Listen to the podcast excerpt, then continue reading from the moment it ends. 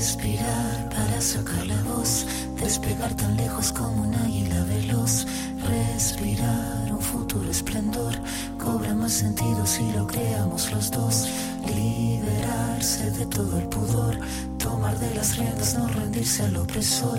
Caminar erguido sin temor, respirar y sacar la voz.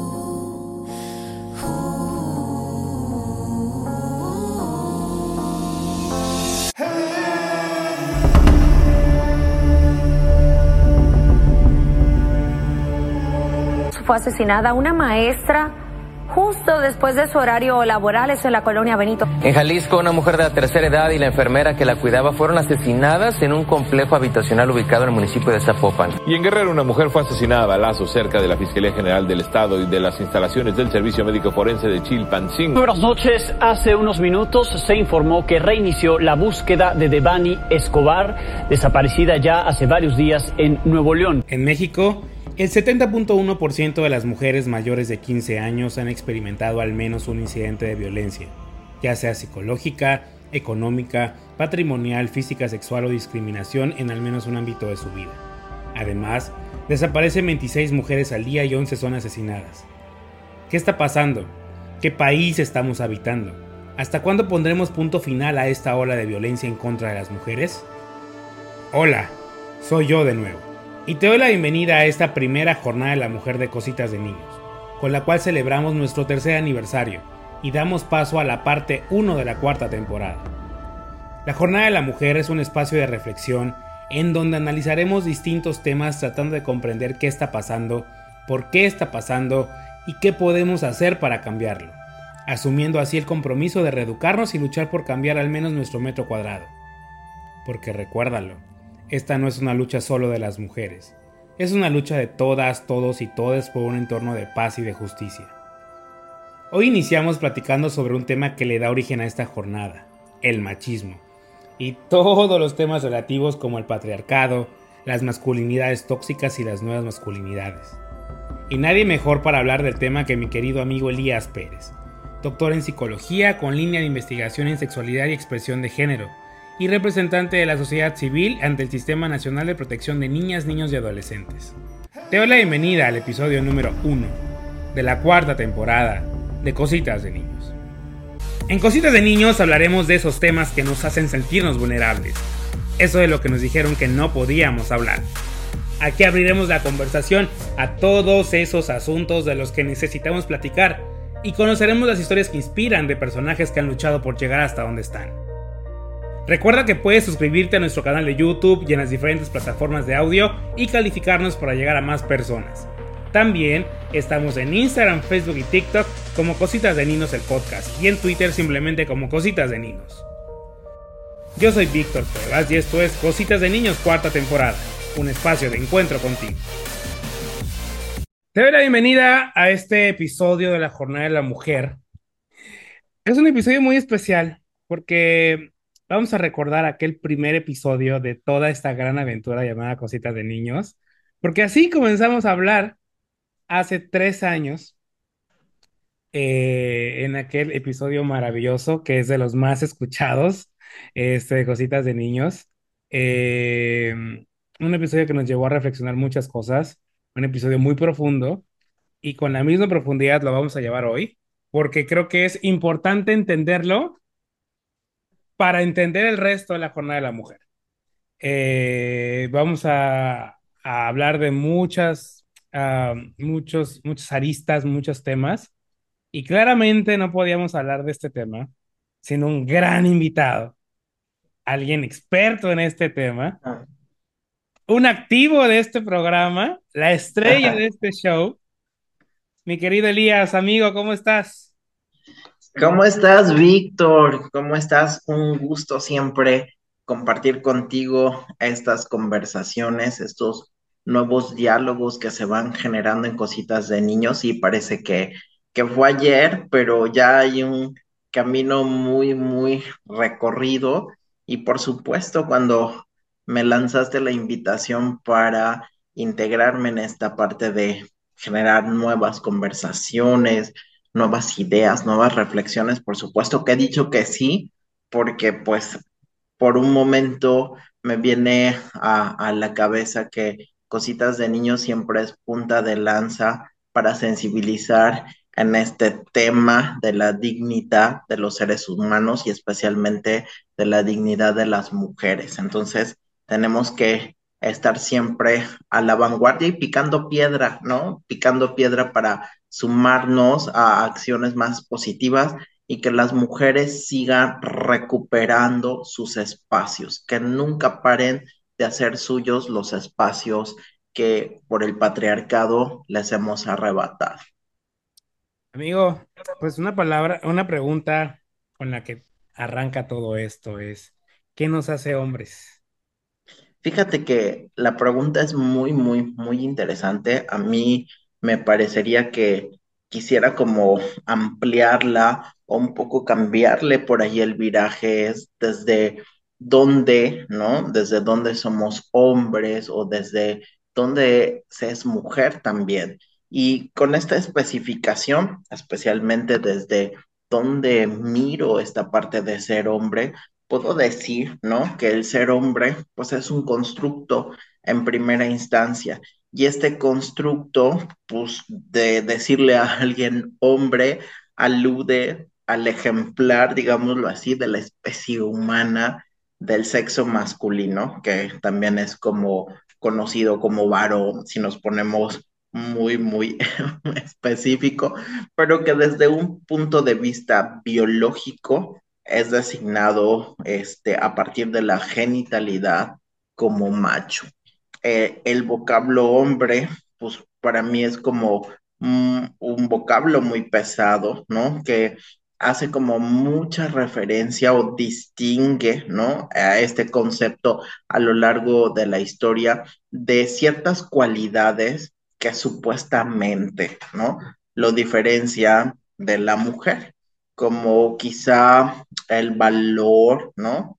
Eh, la firmeza, la parte de ser eh, una persona proveedora, eh, el coraje que puede presentar o, la agresividad, entendiendo la agresividad como este apasionamiento en cómo llega a hacer las cosas, que, son de alguna manera eh, tildadas, ¿no? De acciones o conductas varoniles, ¿no? Y que esto pues va de alguna manera permeando en la cultura con una significación sobre todo muy distintiva de que es hombre y que es ser mujer y que esto permite pues estereotipar, generar como cánones de cómo debe ser un hombre y cómo debe ser una mujer.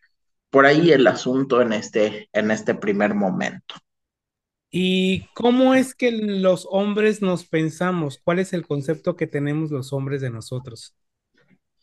Fíjate que pues no pudiera hablar solo de un concepto, yo creería por mi formación socioconstruccionista que hay muchas voces, hay muchas voces de las cuales quizá eh, podemos nosotros construirnos y tener justamente una, una definición que creo que a final de cuentas todas las definiciones son, este, son valiosas. Por ejemplo, a mí me encanta la parte de ser hombre aterrizado, ¿no? Dándole entrada al pensamiento masculinidad, pensándonos en masculinidad de, de Luis Bonino, ¿no?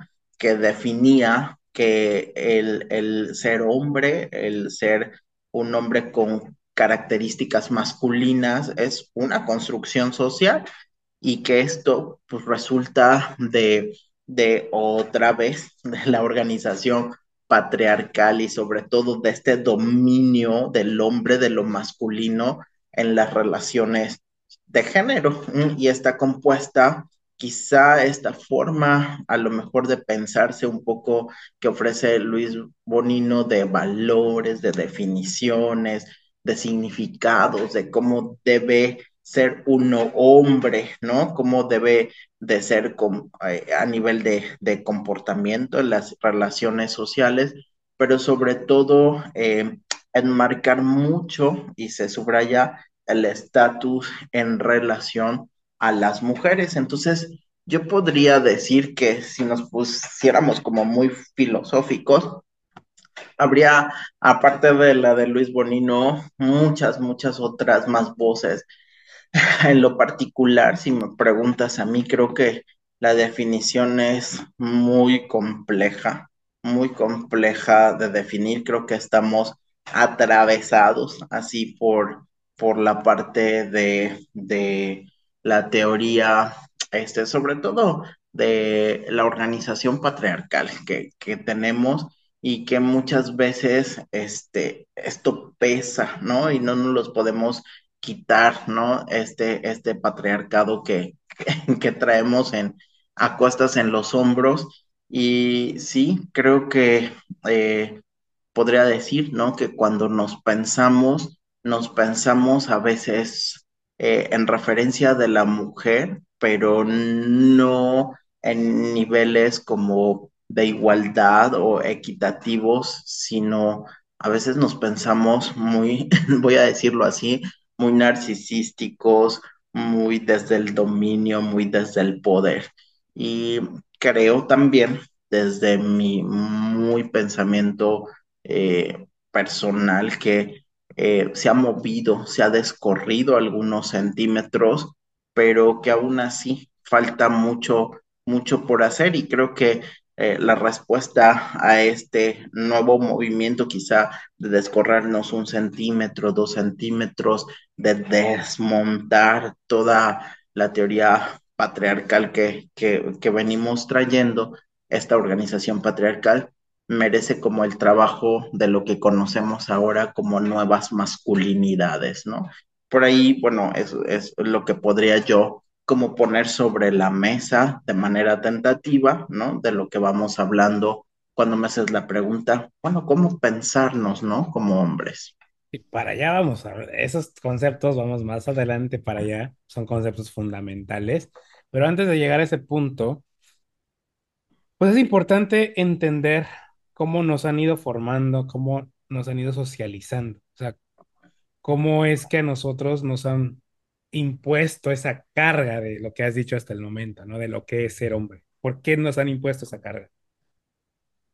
Fíjate que yo creo que tiene que ver con una situación este, evolutiva y un poco de, de sobrevivencia, pero no sé, yo en algún punto, este, digo, voy a hablar desde lo cultural, lo, lo histórico que siempre se plantea, que es que a partir de este, que el hombre tiene esta fuerza, este tamaño biológicamente, la habilidad como para salir a cazar y las mujeres, pues biológicamente también desde esta parte de constructo, este, pues son más, eh, más, eh, digámoslo así, como cuidadoras, ¿no? Este, mujeres que, que se dedican a la parte del maternaje, eh, de alguna manera se ha tildado, se ha encasillado por infinidad de siglos como que el trabajo de estos roles, ¿no? Uno de proveedor y uno siempre como al rol de la mujer como más pasivo, como más este, de cuidado, como más de la familia. Y no sé, yo también en algún punto de la historia leía por ahí este, algún artículo justo en la licenciatura en donde nos ponían a pensar si verdaderamente pues esto de, del patriarcado se cumplía, porque las mujeres pues también eran como muy, muy poderosas en el aspecto de mandar a los hombres a casar y de quedarse en casa, ¿no? Hacían como el viraje en este análisis de artículo de la licenciatura que pasaría, ¿no? Si todo este, todo este entramado que traemos del patriarcado hubiera este viraje, ¿no? De pensar como la fortaleza o el poder de las mujeres. Sin embargo, pues sí, por supuesto que nuestra normatividad cultural, tradicional, es que pues finalmente el hombre ha sido como el catalogado como el sexo fuerte, que por supuesto ya ahora sabemos que podemos repreguntar y deconstruir todo, todo, todo esto, todo este bagaje. Y que creo que al final, bueno, esta parte que, que nos han impuesto ha sido por eh, miedo, ¿no? Ha sido también por el poder, ¿no? Por también un grupo de personas que han querido, quizá desde tiempos inmemoriales, por ahí de la horda, el clan, la tribu, como establecer el poder del hombre a través del padre, del linaje, de la parte de darle un sustento profundo a, la parte de la descendencia, de, tener como un clan muy, muy claro, muy específico, ¿no? Sobre todo de, de la herencia, de ver quiénes son tus hijos, este, de transmitir tu propia sangre, ¿no? Pero también de saber quiénes pueden heredar, ¿no? También creo que va desde lo cultural, desde lo biológico, es como un entramado que se viene urdiendo desde hace mucho tiempo atrás y que había puesto en primer plano la figura del hombre y pospuesto, ¿no? Por mucho tiempo la figura de la mujer. Y en este tema de la socialización, ¿importa cómo nos vemos entre los hombres? O sea, creo que a veces, a mí me ha pasado en particular, eh, bueno, yo vengo de una familia, eh, de un matriarcado, de un entorno lleno de mujeres. Entonces a mí sí me, a veces me, me, causaba mucho conflicto convivir con otros hombres, porque pues es, usualmente pues si te encontrabas al machito, al que te decía, no, es que esas viejas, no sé qué, bla, bla, bla. Y pues para mí sí era como un poco entrar en conflicto, ¿no? Porque era como que era incómodo. O sea, para mí era incómodo. Me acuerdo, por ejemplo, mis, mis amigos eran de ir al table dance, ¿no? Y una vez me acuerdo, eh, vamos a cenar. Y decía, ah, pues sí, vamos a cenar. Y en eso, cuando los veo estacionándose ahí en un table dance, les dije, yo no voy a entrar. Es que, ¿cómo no vas a entrar? Les dije, no, ustedes sabían que a mí los table dance no me gustan. Y yo no voy a entrar. Si ustedes quieren entrar, entren, yo me voy al, al, al cuarto. No, pero como creen, que, bueno, el punto es que no entraron, obviamente, porque pues, yo no entré. Este, pero, pues sí, a veces siento que este concepto que tenemos entre los hombres, pues afecta mucho la interacción, ¿no? Y también afecta la forma como te vas constituyendo como hombre o construyendo como hombre. ¿Realmente importa esto? ¿Importa cómo nos vemos entre nosotros?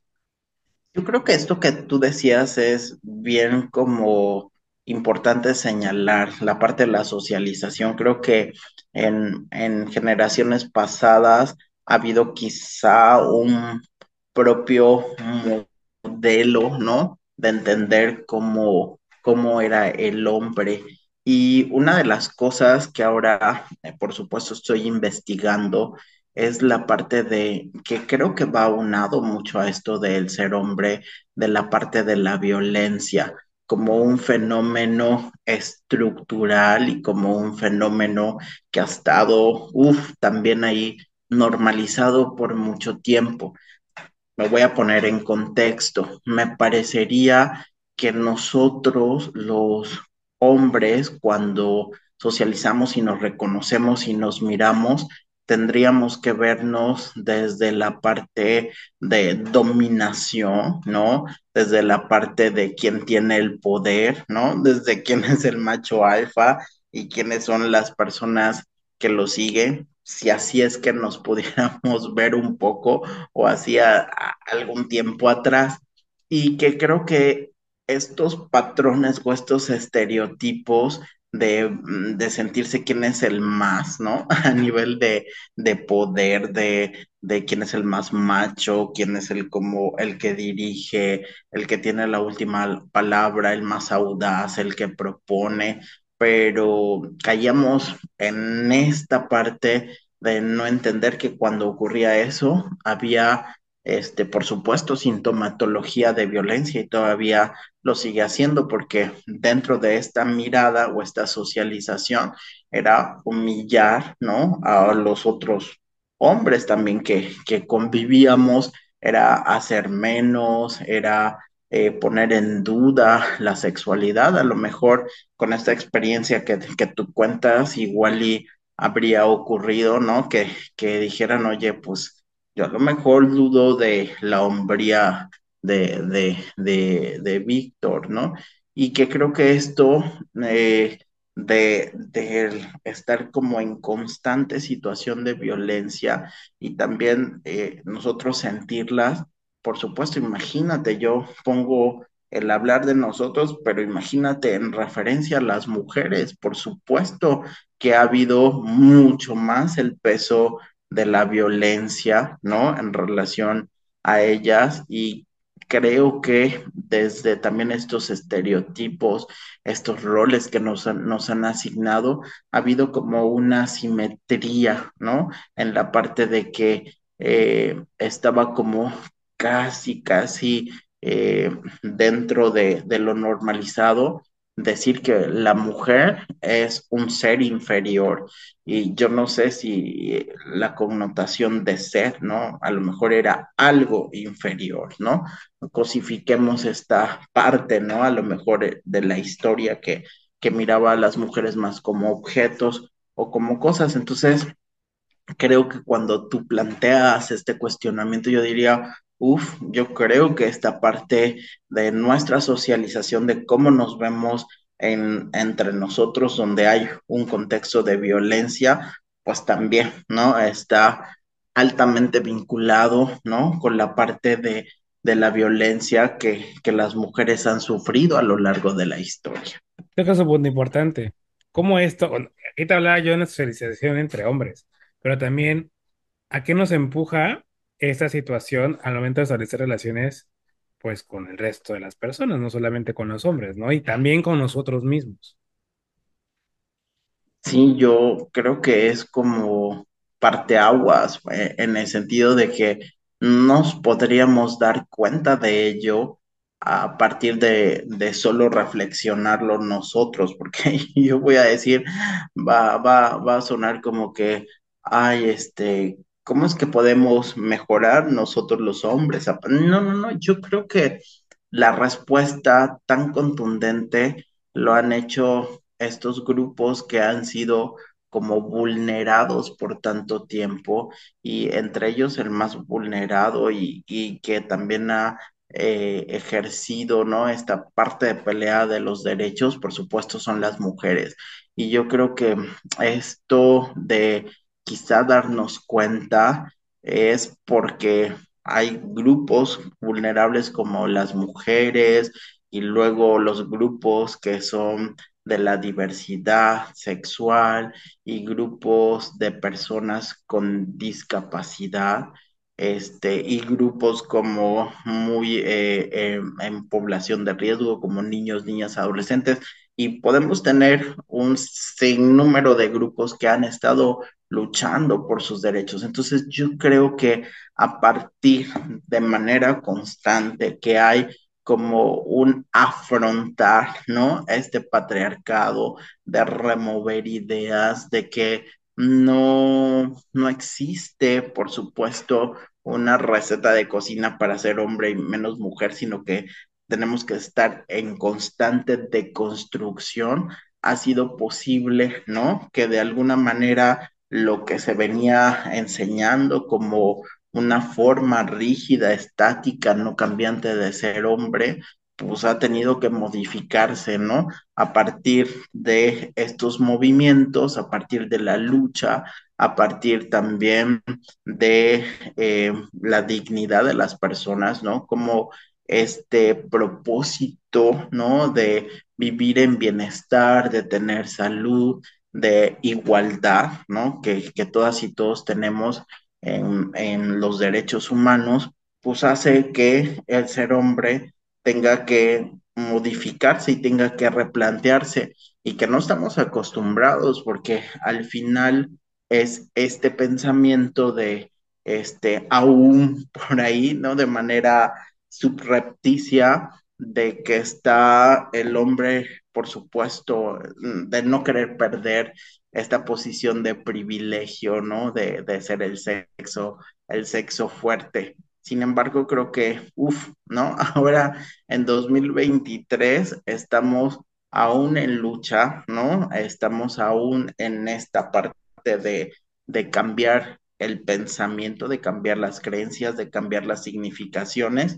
Y pues eso es, será yo creo aún más el pan de cada día que nosotros podamos estar batallando y sensibilizando a todos los seres humanos que podamos para, para alcanzar, pues establecer metas de convivencia, de dignidad, de acuerdos que, que nos favorezcan a ambos. Y vamos con la pregunta del millón. ¿Qué es el machismo, amigo? Ay, el machismo. Fíjate que en México ah, es como, eh, digámoslo así, una de las cosas más este, arraigadas a nivel de cultura, ¿no? El machismo es una ideología, por supuesto, una forma de pensar que considera a la mujer un ser inferior y eh, inferior en uno o varios aspectos respecto al hombre, ¿no? Entonces, pudiéramos em, de alguna manera compilar que el machismo abarca, ¿no? Creencias, prácticas sociales, conductas y esta actitud o disposición mental, ¿no? Que, promueven eh, la negación, ¿no? De la mujer como una persona, ¿no? Como un individuo, como un ser humano, y que estos machismos, pues lo que hacen es, eh, en el ámbito de los sociales, marginar al género femenino y por supuesto que en nuestro planeta pueden haber diversas expresiones, ¿no? De este machismo en México, muy marcado, ¿no? El, el, este, el hecho de que en las labores de casa quizá las mujeres se hacen cargo más que los hombres, ¿no? Y eh, eh, digámoslo así, eh, a nivel de educación las mamás educan para que las mujeres, las hermanas, este, todas las que están en el hogar como atiendan o sean servicios de, de los hombres. Y eso estoy diciendo en México, pero a lo mejor en otros lugares, ¿no? Este, como en África, también podemos encontrar el machismo, en Asia, el machismo, y dependiendo de la cultura va a ser como una forma de expresión. El machismo, por supuesto, desprecia, ¿no? Este, como esta parte de actitud o de forma eh, de vida, este, de un varón que no esté como alineada, ¿no? Con el estereotipo masculino que, que ya hablábamos un poco antes, ¿no? Si tú o yo de alguna manera nos saliéramos ahora, este, por ejemplo, ¿no? Con el pintado de las uñas, ¿no? Que ahora está como muy común en nosotros los hombres, esto no pudiera ser, sería como un total desprecio, sería como también un, un afrontamiento directo a la parte de tu masculinidad, de decir, oye, si eres hombre o por qué haces todo esto, y que creo que em, es como al afrontar o confrontar, pues una forma de decir, este, pues tú no eres fuerte, oye, tú no eres superior si te sales del huacal, de la línea del estereotipo, tú no puedes ser un líder, tú no puedes ser proveedor, tú no puedes guiar un grupo, tú no puedes gobernar, ¿no? Entonces te van cancelando, ¿no? Desde la parte del machismo, este concepto de, de, de ser hombre, de ser varón. Y otro elemento que entra en esta fórmula es el patriarcado. ¿Qué es el patriarcado, amigo?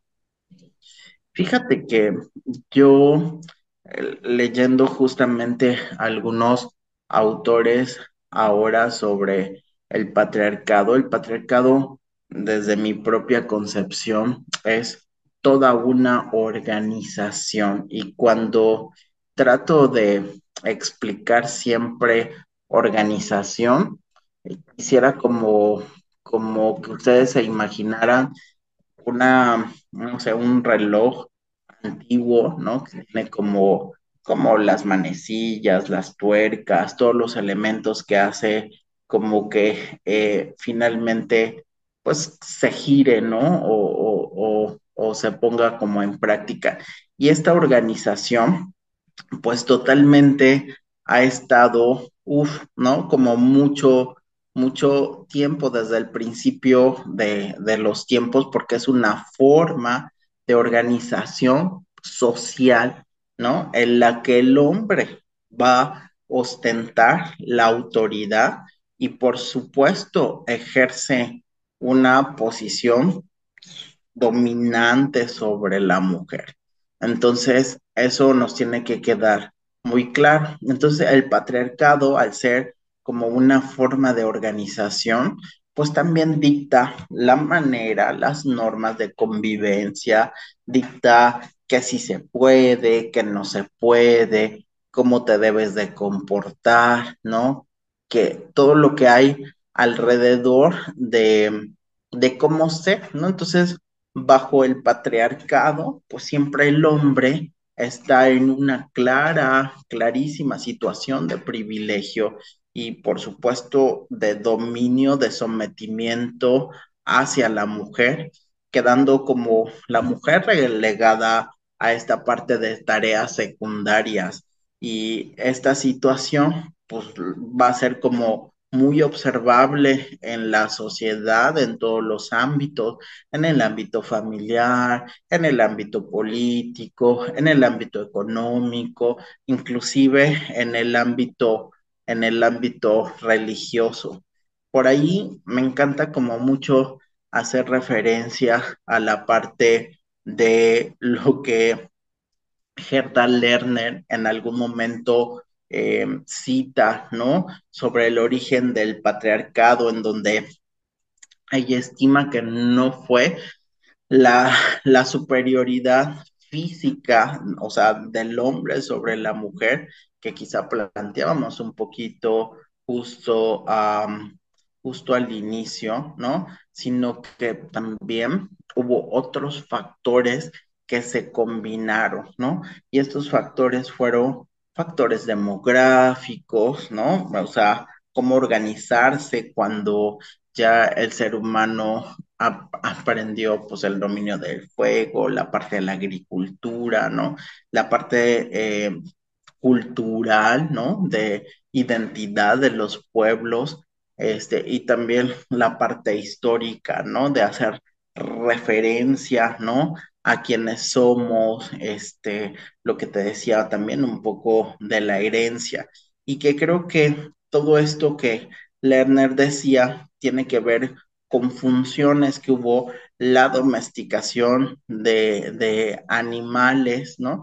Y que generalmente con esto, pues el, acuérdate que, que, que cambia un poco la parte de, de la vida, ¿no? Se vuelve como más sedentaria y que empieza el rol de la mujer más destinado a la reproducción, más de estar en casa, ¿no? Y que con la evolución finalmente en, a nivel histórico de lo que es la propiedad privada, ¿no? Este, en algún momento eh, los hijos fueron traducidos como son de mi propiedad, ¿no? en este principio de la organización social, entonces, al ser los hijos como de mi propiedad, pues también los hombres exigieron hace mucho tiempo y siguen exigiendo también ahora la fidelidad de la mujer, ¿no? Hay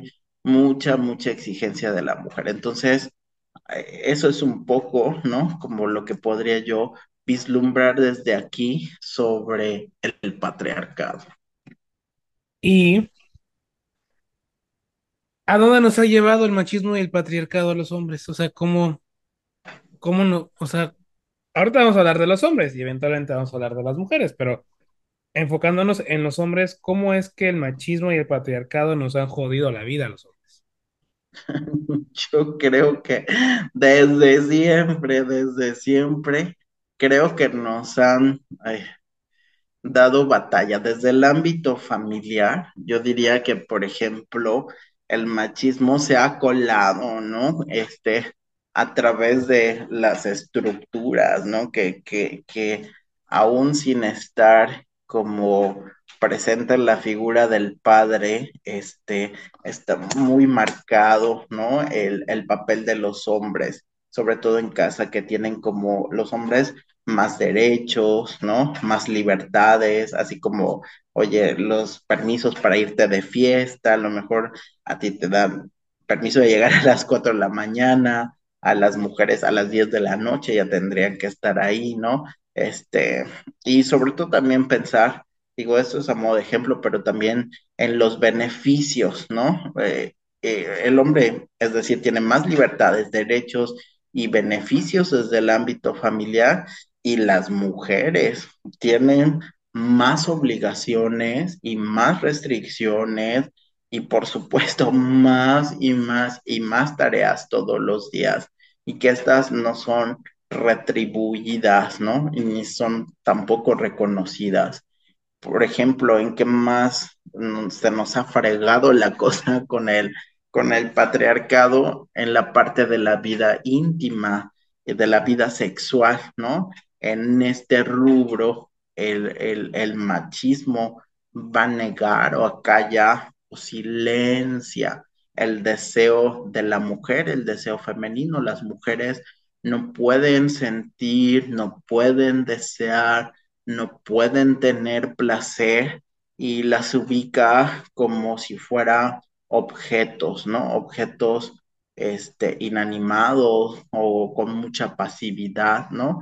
En donde no pueden siquiera expresar lo que están sintiendo en ese momento. Imagínate esta parte aunado, ¿no? Al ámbito económico, que está sumamente interrelacionado con lo familiar, con la vida íntima, ¿no? Con las mujeres, la parte de lo económico, en donde un hombre, pues, siempre está como administrando, interviene en el manejo de, del dinero, este, desde el machismo, la mujer, este, tiene como muy controlado el dinero, no, no se confía en la pareja femenina y cuando también si lo vemos desde la parte del trabajo, pues, si un hombre emplea a una mujer, pues los salarios de las mujeres son totalmente inferiores, ¿no?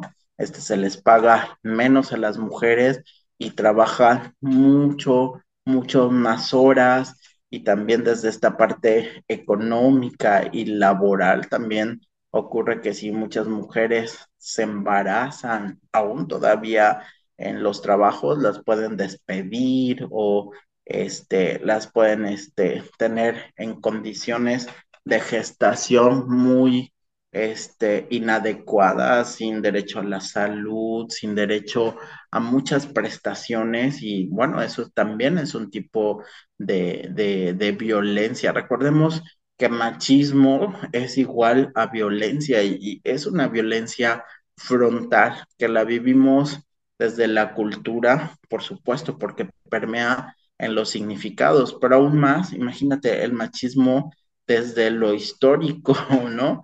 En, México o en otros países, porque la, la presencia de, de, las mujeres en la política es como muy, muy poca. Yo recuerdo el caso de, de las Juanitas, ¿no? Que tenían que renunciar para que este, estas mujeres que ganaron por el voto directo del pueblo, el suplente que era varón, ¿no? Tuviera bien a bien tomar protesta para, para el cargo. Entonces, las mujeres desde lo histórico, desde lo político, siempre han estado como ocultas, este, no se les permiten acciones muy protagónicas y que en la vida política histórica, al menos muy, muy pocas son mencionadas en México hay muchas mujeres y, bien valdría la pena rescatar, ¿no?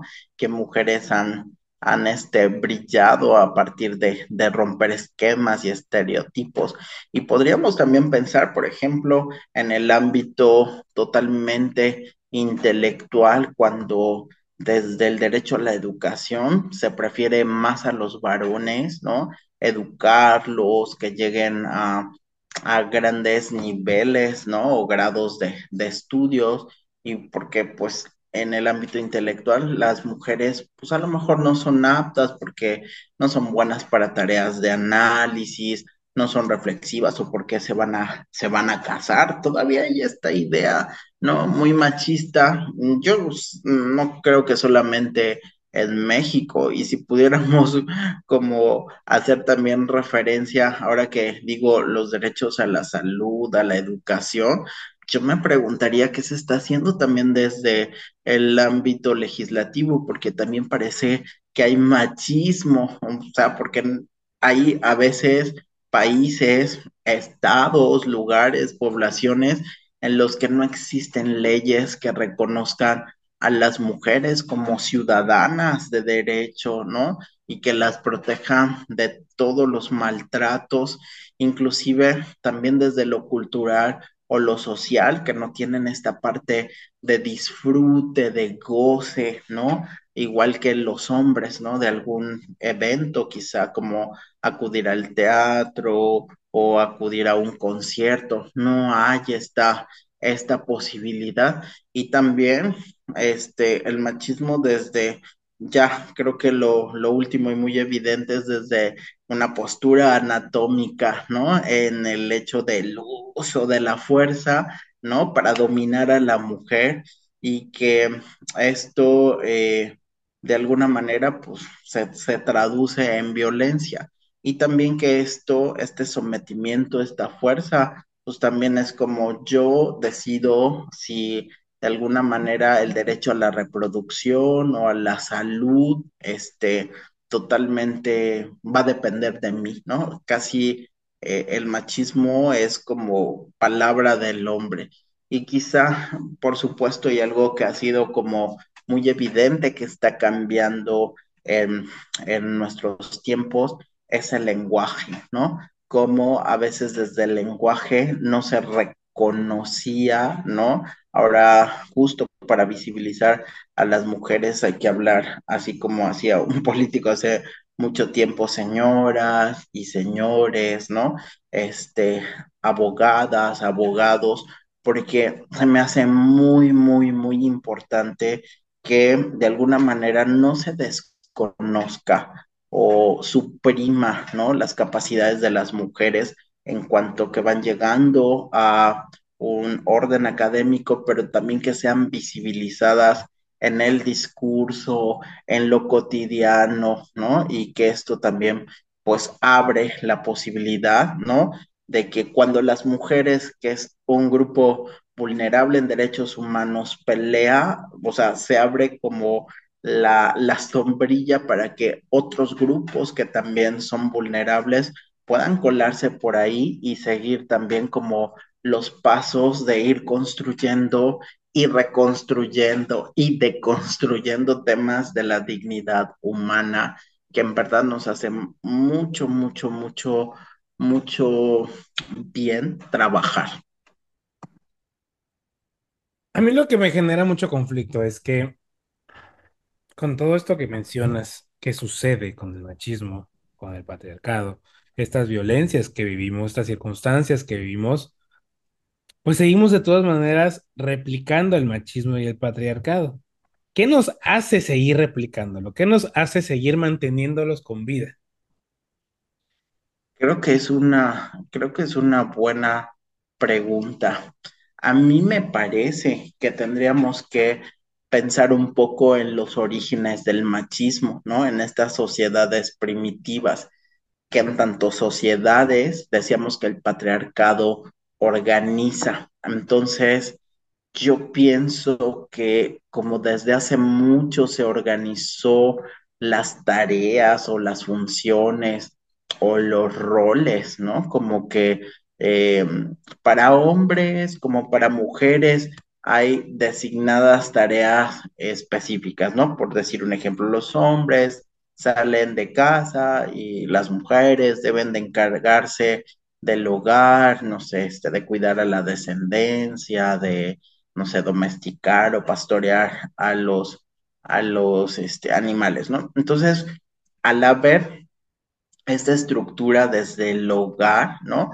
Creo que las tareas al hombre, lo que lo voy a decir así, lo que le pudre, lo que le mortifica para que usted trague, mastique y mastique y trague, dice una canción, es que este, esté lanzado a la incertidumbre o no tenga claro las cosas. Entonces, creo que el patriarcado desde lo social permite dar como esta estructura, esta función. Entonces, si ya está como claro qué es lo que tenemos que hacer, como ¿para qué le movemos, no? ¿Para qué le hacemos al cuento si ya todo está tan claro y solo reproducimos el mismo modelo? Pero aquí viene un gradiente de mayor complicación. ¿Por qué?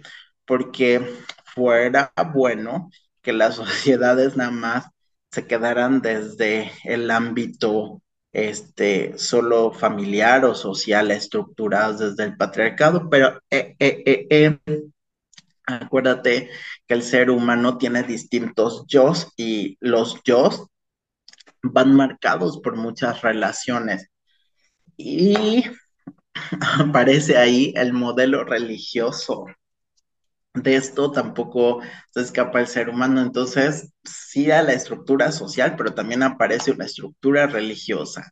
Y la estructura religiosa también permea desde el sentido de la vivencia, la espiritualidad, pero también lo religioso junto a lo social permite también que no solo vayas a casar, sino que haya una deidad, ¿no? Este, que de acuerdo, por ejemplo, a los hombres, a lo mejor esta deidad era como muy poderosa y los hombres asociaban pues deidades masculinas y se le adoraban.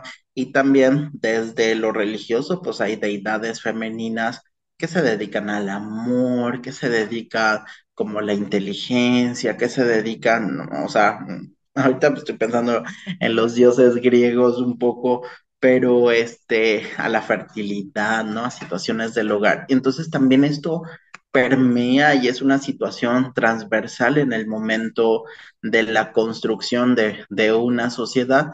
Por tanto, eh, a nivel cultural, me parece que estas pautas que se van dando desde los primeros tiempos, hay como conductas que rigen a hombres y mujeres, pero esto no significa que sean ni las más correctas, ni las más igualitarias, sino que se han venido reproduciendo porque sí, ¿no? Entonces, el machismo en, en esta reproducción, pues se encarga de hacer versiones extremas, ¿no? Y sobre todo denigrantes como de estos roles, porque al final, este, a lo mejor el hombre solo puede casar y, este, y el Dios le va a dar como esta potestad al hombre porque ha salido a arriesgar su vida para, para el mamut y entonces, órale, te doy la potestad para que domines a aquella este, familia, mujer que se quedó, ¿no? Y que puedas dirigir, ¿no? Desde una situación de poder que hace en extremo, ¿no? Que la convivencia sea denigrante, o sea, denigrante para la mujer, siempre va a haber el beneficio al hombre y con el machismo siempre la, la parte de ir perjudicando a la mujer. Entonces, a mí me parece que estos estereotipos pues se han transmitido de generación en generación. Si tú me preguntas, bueno, ¿qué hace que este machismo esté ahí enraizado? Pues sí, esa parte de la transmisión de generación en generación a través de la sociedad, de la cultura, de las religiones, que, que creo que es lo que eh, en un principio permeó y, y permitió este establecimiento del machismo.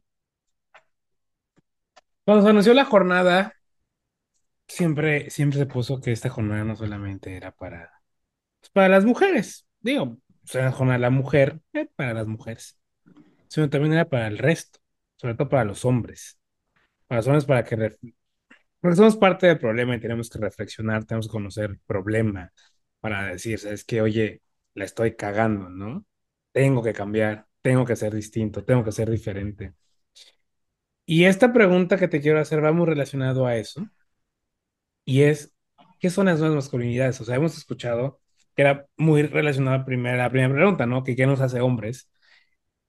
Ahora, y lo decías, ¿no? Ahora imagínate, me pinto las uñas y cómo ibas a pensar que un hombre se iba a pintar las uñas, ¿no? Escuchamos ahora el tema de las nuevas masculinidades. ¿Qué son las nuevas masculinidades? Fíjate que las nuevas masculinidades son las diferentes formas de que tenemos ahora de ser hombres, ¿no?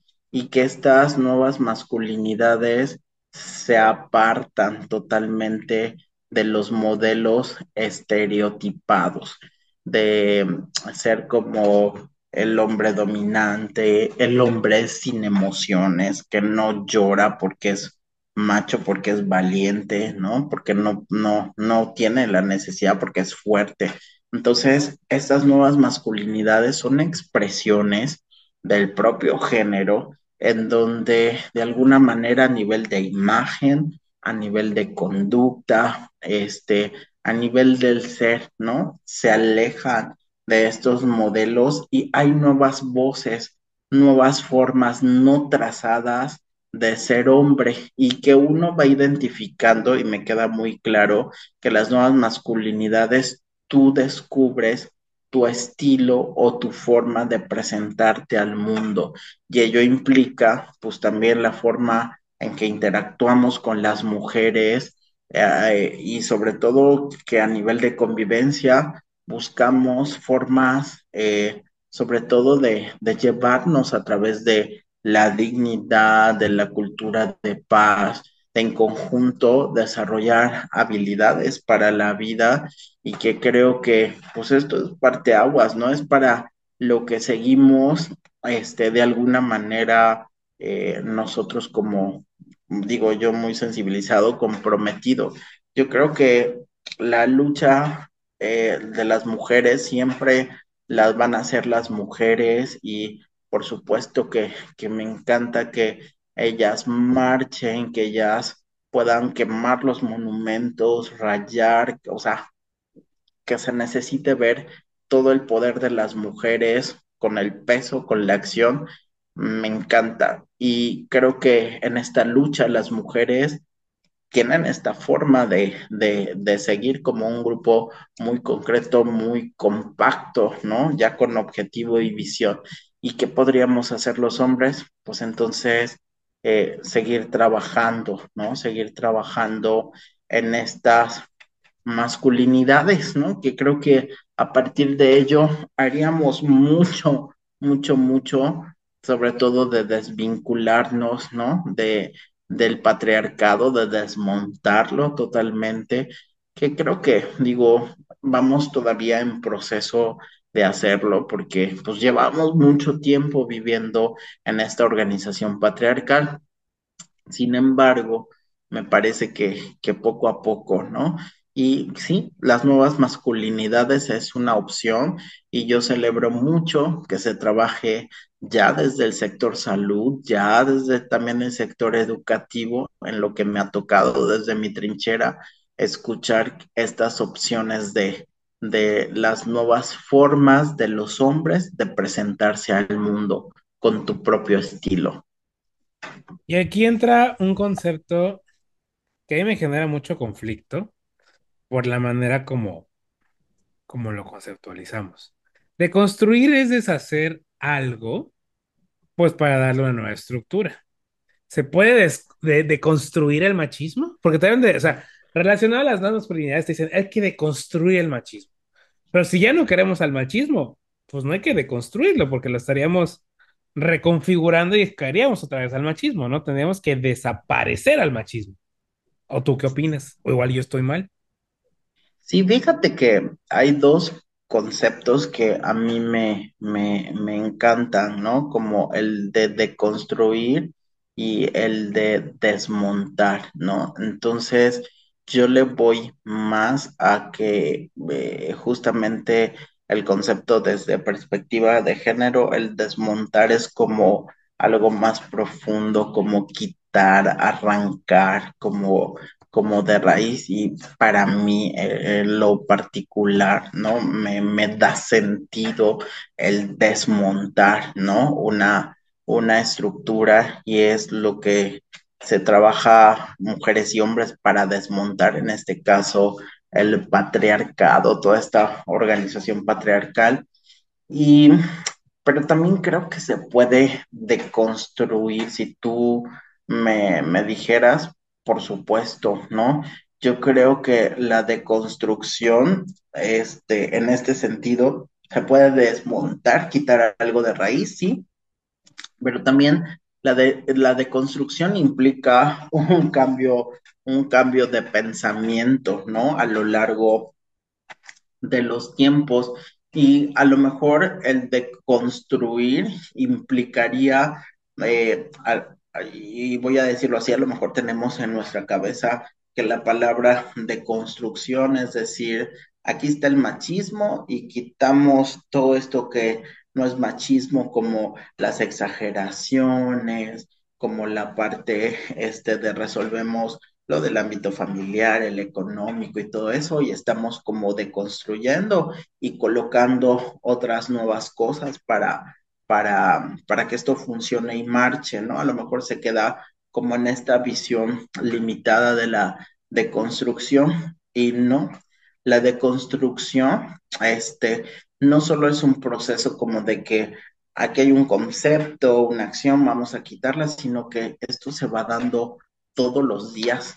Mm, creo que es un estilo de vida el de construir, creo que te permite generar nuevos diálogos, nuevas conversaciones en donde tú propones, ¿no? Otras formas de, de justamente relacionarte. Ahora eh, estoy haciendo una investigación sobre parejas, ¿no? Este, mujeres y hombres, y te la pongo tan fácil que de repente tenemos que, ay, vamos a mejorar la relación de la pareja este, en cuanto a la comunicación este, de hombres y mujeres y vamos a hablar más, ¿no? Pero el quizá eh, el de construir esto, nos pasaríamos como a pensar un poquito de cómo ahora se están comunicando estos hombres y mujeres. ¿Será que de manera directa, a través de un diálogo abierto?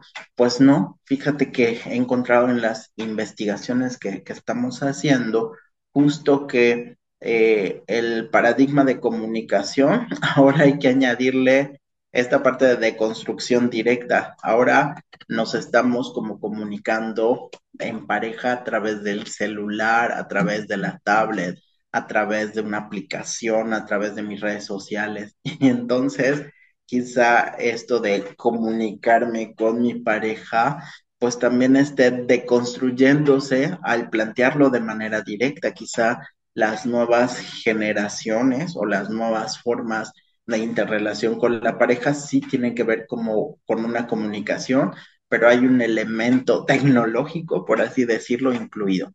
¿A qué voy con este? A lo mejor es un ejemplo burdo o muy sencillo, a que también tendríamos que estar visualizando que hay elementos que nos van a permitir desmontar este, el machismo, disminuir esta parte de, eh, la práctica de una organización este, de tipo patriarcal, la, la estamos desmontando, pero también va ocurriendo en todos los días que hay un cambio, que hay un cambio mínimo que a lo mejor eh, pues puede parecer imperceptible, pero se está dando, ¿no? Y que la deconstrucción no solo es en este concepto, sino que va ocurriendo cuando hay un proceso de cambio, al cambio nadie lo detiene, es imparable. Entonces, así mismo veo una deconstrucción que si una persona está en esta práctica continua, en este estilo de vida, en este reflexionar y armar nuevas conversaciones,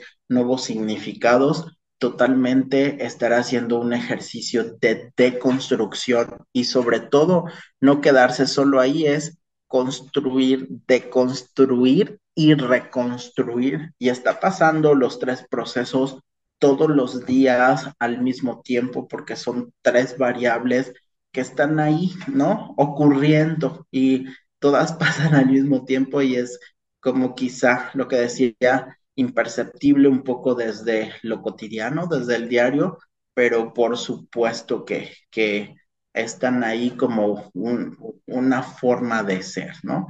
¿Qué es lo que yo podría contestar, ¿no? Ahora a tu pregunta. Y en ese proceso de deconstrucción, y reiterando todo lo que hemos platicado hasta el momento, me lleva a pensar que no hay una sola forma de ser hombres. Porque lo decías, ¿no? O sea, antes nos decían, el hombre tiene que ser así. A, B, C, D, E, F. Si no cumple con el A, B, C, D, E, F, es cualquier cosa menos hombre. Hoy, con todos estos conceptos, no hay una sola forma de ser hombre. Sí, sí, sí, yo lo traduciría como que no hay un, en palabras más, más posmodernas y tecnológicas, es decir, no hay un algoritmo, así como en las redes sociales, para ser hombre.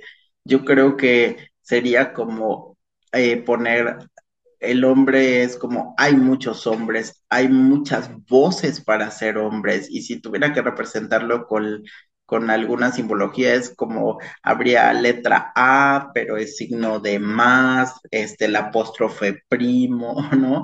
Habría un emoticón, este, habría como mil símbolos, ¿no? Que representaran a esos millones de hombres que, que habemos, como creo que lo hay también en las mujeres. No hay una mujer, sino hay muchas mujeres hay muchas historias de mujeres, creo que también hay muchas historias de hombres que, que verdaderamente pues necesitan como encontrar la voz para seguir construyéndose, deconstruyéndose y reconstruyéndose todos los días para una mejor convivencia, una convivencia más sana con las mujeres. Y es importante mencionar en este momento, porque lo estoy pensando, porque va a haber quien lo diga, que estamos hablando de hombres y mujeres como elementos en un eterno conflicto. Aquí apoyamos la diversidad siempre, pero en este momento estamos hablando de hombres y mujeres en el estricto sentido del eterno conflicto que hay entre uno y otro, entre con la eterna subordinación que hay sobre las mujeres, que existen sobre las mujeres. Entonces digo, para que si hay por ahí alguien que diga, no, es que también están hablando solamente eh, este, hombres y mujeres, ese es el motivo. Estamos hablando desde ese, desde, desde ese ángulo, pues, el tema del eterno conflicto y de la eterna dicotomía entre hombres y mujeres. Un poco donde, perdona, un poco donde estar parados, ¿no? Para, para decirlo, pero yo también creo que es muy lindo que en este reconocimiento que tú haces, pues a final de cuentas, esto, es, e, esta interacción entre hombre o mujer, si abriéramos o si yo lo imaginara, sería como un paraguas enorme en donde abajo están todas las formas de expresión de género maravillosa y que como que este es un tema, este, quizá, a lo mejor no un pilar, pero sí como muy relevante que, que sostiene el bastón de este paraguas y que abajo están todas y todas las formas de ser listas para alcanzar la plenitud, como tú bien dices, y que quizá lo que estamos reflejando es como este eterno dilema, ¿no? Que, que habrá que seguirlo trabajando para que todas y todos que estamos debajo de este paraguas, por supuesto, lleguemos a esta sana convivencia. Y regresando un poco al inicio, cuando hablábamos de machismo, cuando hablábamos del patriarcado y demás, hay algo que sí me gustaría que platicáramos un poquito y es, ¿por qué nos cuesta tanto identificar nuestros sentimientos y expresarlos? Y creo que eso también va muy de la mano con la violencia que ejercemos sobre las mujeres. ¿Por qué alguien nos dijo, es que como hombre tú no puedes llorar, tú tienes que ser de acero, tú no te puedes doblar, tú tienes que ser un bambú? O sea, ¿por, ¿por qué nos cuesta tanto llegar a esa conjunción con nuestro ser interior y aceptar, sí, güey, soy débil o sí, güey, en este momento ya no puedo? ¿Quién nos hizo creer, pensar que tenemos que estar siempre así y tenemos al final del camino que, que, que aguantarnos todas las emociones que reitero, terminan en violencia. Muchas de estas veces terminan en violencia. Sí, pues yo creo que casi, casi tú mismo das la respuesta. Me parece que ha sido tanto, tanto que hemos vivido con una violencia eh, social, ¿no? Por, por este mismo patriarcado que al final, pues esta violencia social, pues puede ser física y puede ser psicológica, ¿no? Entonces, este, me parece muy interesante que, que al no poder expresar las emociones o al tener como un estereotipo de no expreses esto, pues de alguna manera es como una discriminación, ¿no? Es, es, es así genuinamente una discriminación y a lo mejor nos han tanto cerebreado, lavado el cerebro, que el hecho de que tú llores, ¿no? O el hecho de que eh, los hombres no lloran, no pueden expresar, porque te vas a sentir fuera a lo mejor de, de, tu grupo, discriminado, ¿no? Que esto puede ser para algunos hombres pensado como un daño irreversible, ¿no? Ya no voy a poder accesar a este grupo y va a tener como ciertas desigualdades y a lo mejor tratos distintos que pueden eh, visualizarse como una especie de desequilibrio. Creo que eh, esta parte de, de, la violencia genera a lo mejor actitudes entre los propios hombres y mujeres, actitudes que llevan a sociedades más injustas, más desiguales, que también por ahí el hecho de no expresar las emociones hace que quizá ya lo tengamos todo resuelto, ¿no? Es una eh, forma de difundir que hay tal rol, ¿no? Y tal forma de ser y que hay un preconcepto y que hay una actitud, ¿no? Que tengo que seguir para tener esta forma de ser, este estereotipo y discriminar y, quitar aquellas que, que no me sean como como viables, ¿no? Para poder aplicar. Entonces, yo pienso que esta parte de no expresar las emociones al final lo que hace es eh, integrar una masculinidad dañina.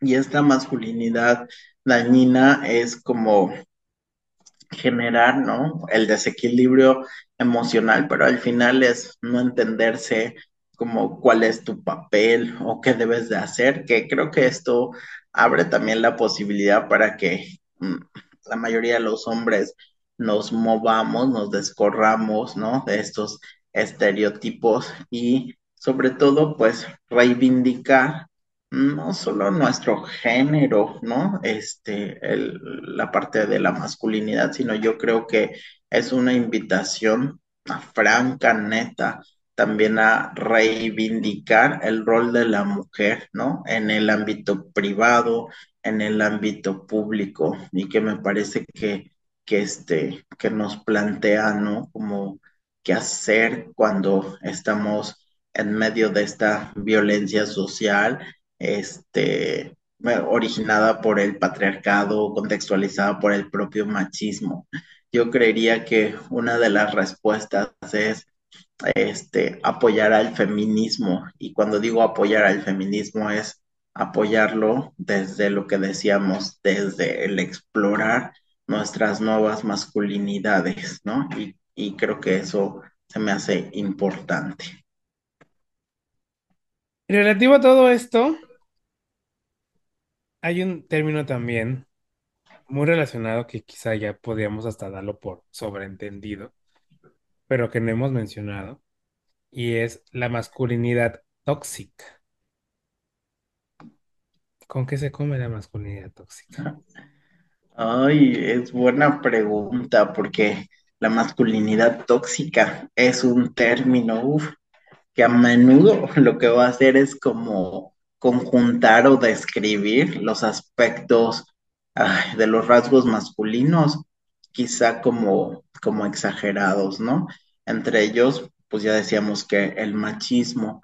Entonces, eh, creo que el término, aunque es aplicado recientemente, ha evolucionado, pero así, y que creo que esta evolución ha hecho que, este, que, que pudiera haber sobre todo malos entendidos, ¿no? De que, de que puede ser una masculinidad tóxica y cómo esta puede eh, existir, ¿no? Para, para llamar a una masculinidad tóxica tendríamos que estar, este, como por ejemplo, citando que, que hay una constelación por ahí de rasgos masculinos que mm, sirven, eh, que son como muy regresivos, y ya los decíamos, que sirven como para fomentar la dominación, este, de alguna manera devalúan a la mujer, hay homofobia, ¿no? Y hay violencia sin sentido. Entonces, este, estoy como citando parte eh, de un estudio del Journal of School of Psychology, que, que por ahí andaba eh, el año pasado circulando, que tiene que ver, por ejemplo, que un hombre eh, que tiene una masculinidad, digámoslo así, significativa, pues atiende sus emociones, este, regula la parte de la fuerza física, pero una masculinidad tóxica es como que eh, yo no puedo regular las emociones, hay falta de regulación de emociones, eh, en la parte de lo físico hay mucha impulsividad, ¿no? Hay una sensación de estar como de dominio, ¿no? De, de también de imposición de esta parte de la virilidad sexual, ¿no? Pero que llegan a caer a, situaciones de agresión, eh, descontrol, puede ser que también desde las emociones haya represión de las emociones, o desde la relación con otros hombres que decíamos al principio, por ejemplo, ser muy competitivos, así una hipercompetitividad, ¿no? Y el grado de necesidad de controlar, dominar a los demás, no solo a las mujeres, sino también a los propios hombres y una tendencia así incuestionable de violencia y que esta violencia casi casi necesita ser glorificada, ¿no? Este, esta parte masculinidad tóxica a nivel de comunicación te va a llevar como rumbo al aislamiento, a la poca empatía, a que haya dudas en lo que te mereces o no te mereces, ¿no? A nivel de, de reconocimiento personal y, y por supuesto muy marcada la, la discriminación, ¿no? La parte de sexismo, de qué se debe hacer, ¿no? ¿Qué debe hacer un hombre o una mujer, ¿no? Este, creo que, que es como lo que yo podría decir para entender una masculinidad tóxica. Hemos ido recorriendo todos estos conceptos, hemos ido recorriendo todo este fenómeno tan terrible que es el machismo, que es la violencia relacionada al machismo, que es los efectos que ha generado el machismo en la sociedad. Pero supongamos que alguien que está escuchando este episodio, que alguien que está viendo este episodio, ya le cayó el 20 y dijo, güey, la estoy cagando. ¿Cómo podemos cambiar? Pues este bagaje de años este bajaje social formativo. ¿Cómo podemos cambiar nosotros como hombres, pues este machismo, esta masculinidad tóxica? ¿Cómo podemos nosotros romper con el patriarcado? ¿Cómo podemos salir nosotros de este pacto patriarcal? Con miras a cambiar el entorno en el que vivimos, a cambiar el entorno inseguro de violencia en el que tenemos inmersas a las mujeres. Claro, yo fíjate que cuando lanzas esta pregunta, yo también me cuestiono si en sí la masculinidad es como tóxica o no tóxica. En sí la masculinidad, pues sí, no, no tendría que ser tóxica, es solo masculinidad, pero me parece que este, cuando entendemos la masculinidad, que hay que adicionarle pues las conductas que, que son saludables, este, pues vamos a tener el, digámoslo así, un ejercicio o un desarrollo, ¿no? De la masculinidad que me permita pues estar más en convivencia y en plenitud e, y, evitar, ¿no? Como situaciones de, de, de peligro como las depresiones, los problemas de imagen corporal, los problemas quizá de sociabilización que, que se tienen por, digámoslo así, por la masculinidad tóxica, el estrés que te puede ocasionar, este, no sé, problemas eh, relacionados con, con, con adicción. Entonces, a mí me parecería que la forma de abordarlo es pensando en cómo combatir, ¿no? Con estos roles de género que son ya no tan vigentes, que, que son, que son arcaicos, ¿no? Que, que, que ahorita pues ya, ya no van, ¿no? Entonces creo que a lo mejor con pensar en una nueva definición de lo que significa ser hombre, ¿no? Podría incluir, ¿no? Nuestras experiencias, este, de manera general, las más eh, equilibradas, las más sanas, por ejemplo, el hecho de en qué momento de nuestra vida como hombres hemos experimentado abiertamente las emociones, en pensar también eh, qué significa el que nosotros nos sintamos vulnerables, nos sintamos como a flor de piel ante, ante las circunstancias de la vida, cómo es nuestra interdependencia o las relaciones de hombres, mujeres o, con cualquier otro ser humano, ¿no? Cómo, cómo nos pone, cómo nos deja. Eh, también en el tema de la cooperación y la colaboración, ¿no? Este, qué tanto podemos estar ahí libremente, este, dialogando, generando reflexión y, acciones en conjunto. ¿Qué pasaría también si incluimos este, en la parte de la nueva masculinidad, si soy amable? Y digo esto por la parte de, de cómo nos veríamos gentiles, corteses, ¿no? Personas hospitalarias, este, ¿cómo sería esta versión de mi tierna, cariñosa, ¿no? Eh, llena de amor, ¿no? ¿Cómo sería yo desde el afecto también preguntarnos? Entonces, esto pues totalmente tampoco va a significar, y todo esto voy a tener que hacer, Elías, pero pues si yo ya tengo esto, o sea, ojo, eh, aquí no estoy pidiendo renuncias o abandonar quizá lo que eres, pero sí integrarlo, ¿no? Si esto que decíamos, construir, deconstruir y reconstruir, los rasgos que, tradicionalmente son masculinos, ¿no? Y quizá, este, no sé, tirarnos por ahí un, un, volado, ¿no? Para tener como más aventuras, ¿no? En la parte de explorar nuestra, nuestra masculinidad y que, pues, la definición propiamente de, de ser eh, una masculinidad sana, una masculinidad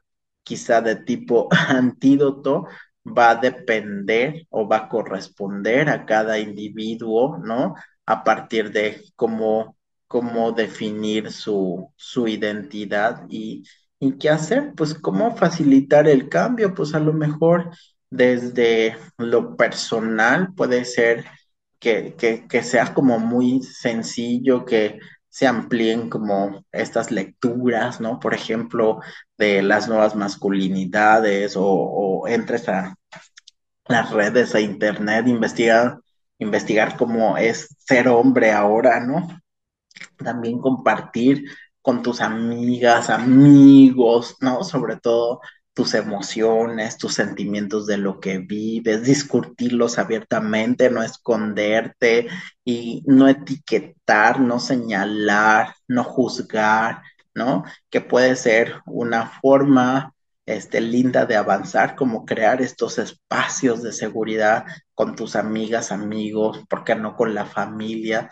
Y también a estar cuestionando así muy, muy consciente los rasgos, ¿no? Que, que son como exagerados este, de violencia, de machismo, ¿no? Este, que se puedan dar para que pues uno vaya también desde lo cotidiano y la práctica redefiniendo la masculinidad y por qué no trabajar estos patrones de pensamiento que ya son anticuados, este, que pueden ser dañinos, ¿no?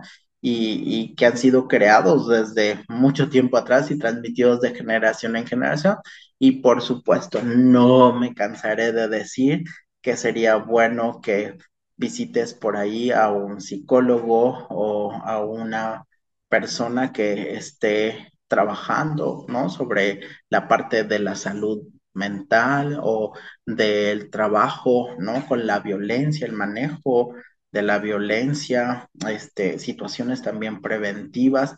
Yo sé que a lo mejor la psicoterapia no lo pueda solucionar todo, pero sí siempre es bueno tener un espacio seguro, un espacio de escucha, un espacio de acompañamiento, porque el acompañar también ayuda a la construcción, deconstrucción y reconstrucción de nuestras masculinidades.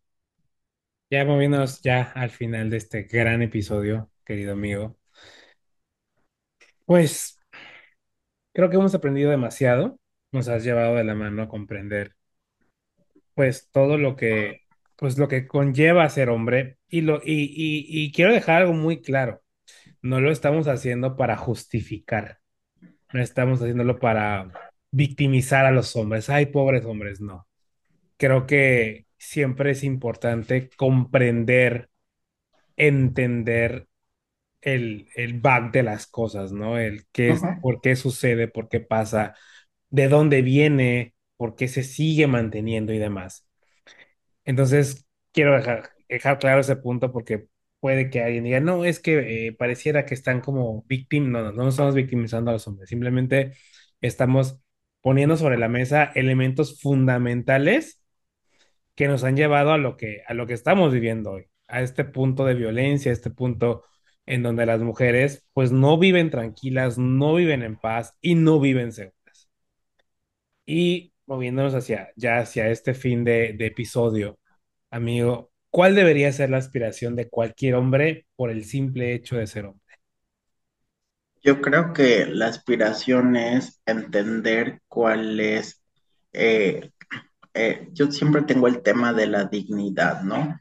Descubrir cuál es su aprecio, cuál es el sentido, ¿no? Ya ah, quitando como la cuestión de géneros, el sentido de, de, su propia vida, ¿no? ¿Qué es lo que quiere alcanzar? Y quizá yo diría que tengamos la libertad de buscar nuestro propio estilo, nuestra propia forma de ser. Y de los hombres que seguimos trabajando en esta parte de nuevas masculinidades, seguirlo haciendo porque a partir de cuando rompemos esquemas, modificamos estructuras, pues tenemos quizá una sociedad cada vez eh, más consciente, ¿no? De, de erradicar la violencia contra las mujeres y también de hacer nuestra chamba, lo que, lo que nos corresponde. Entonces, mi total aprecio, ¿no? A mujeres y hombres que todos los días están en esto, construyendo, deconstruyendo,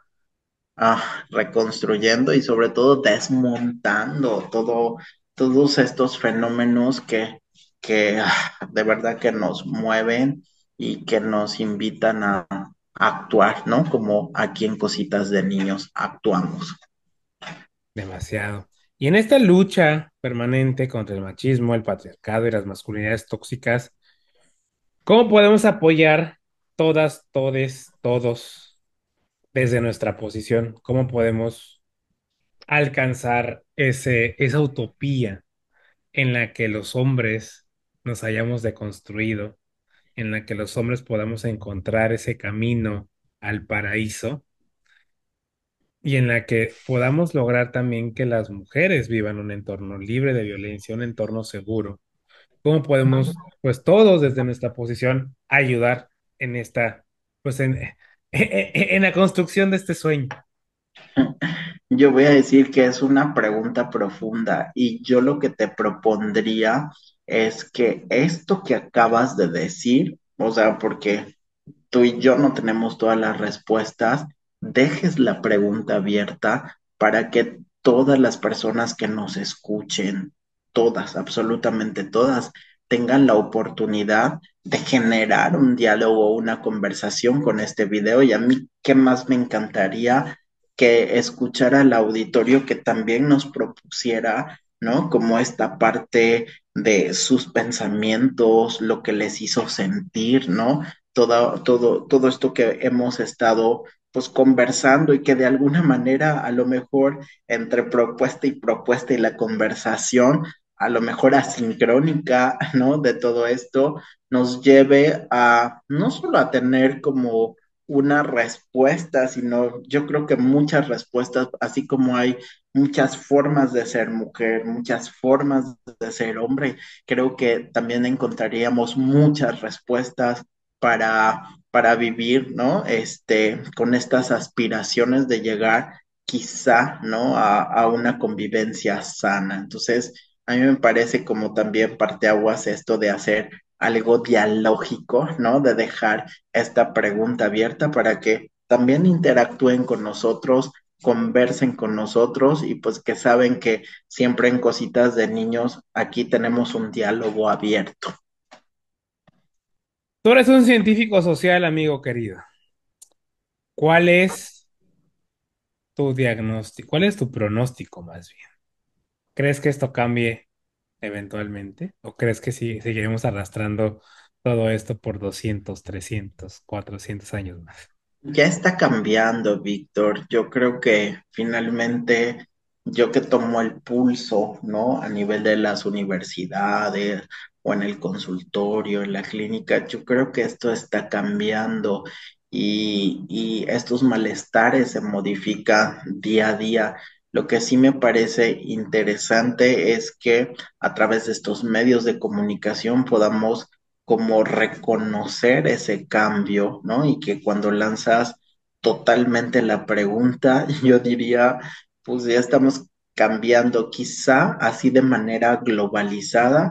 Yo no sé si lo vean mis ojos, ¿qué me gustaría, no? Por supuesto que, que todas las sociedades estuviéramos bajo este el paradigma de la cultura de paz. Sin embargo, creo que, uff, todavía nos falta un buen tramo. Este, desde la aparición del hombre hasta ahora, pues sí llevamos un trecho en donde hemos estado como trabajando en una organización patriarcal.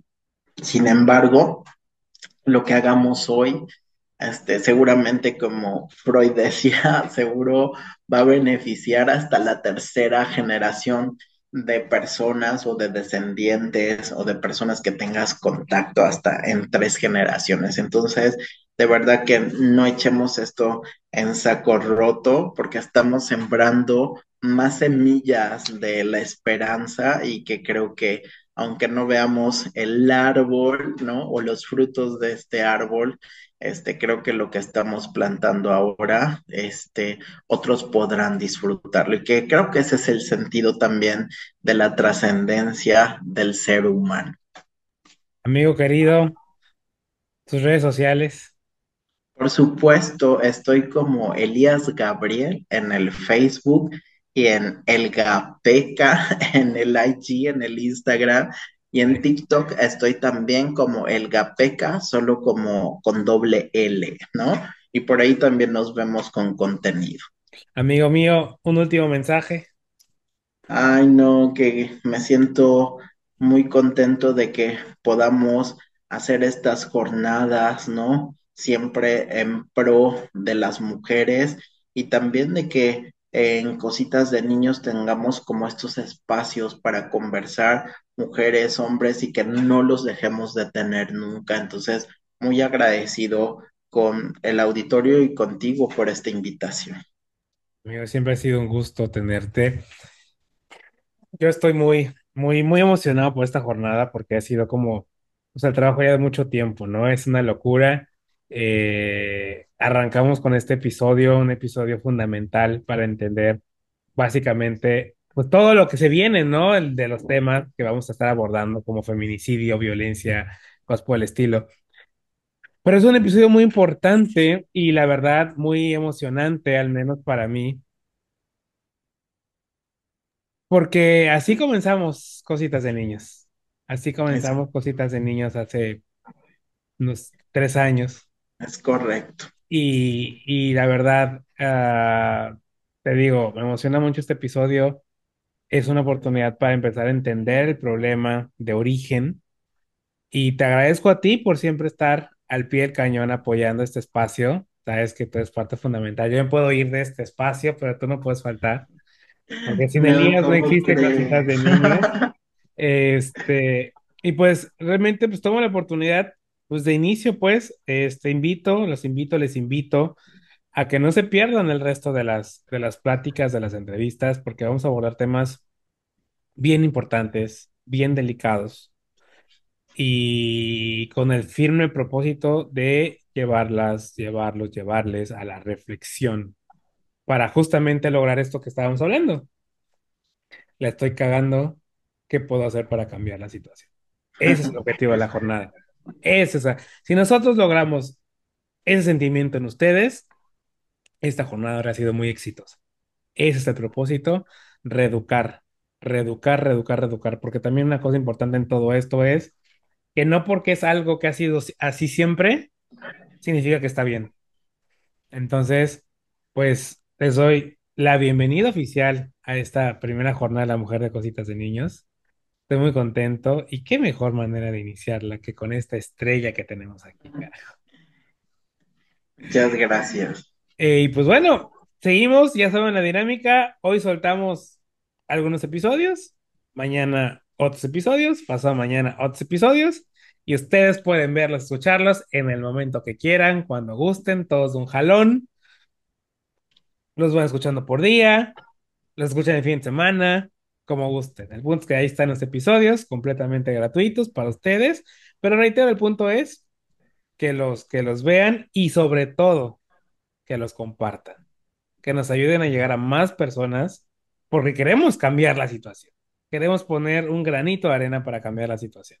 Entonces, pues bienvenidas, bienvenidos, bienvenidas a esta jornada de la mujer y reitero qué mejor manera que iniciar con esta estrellota que tenemos aquí. Esto es Cositas de Niños. Gracias por acompañarme en este episodio. En el siguiente platicaremos María y yo con nuestra querida amiga Brenda García sobre estereotipos y roles de género.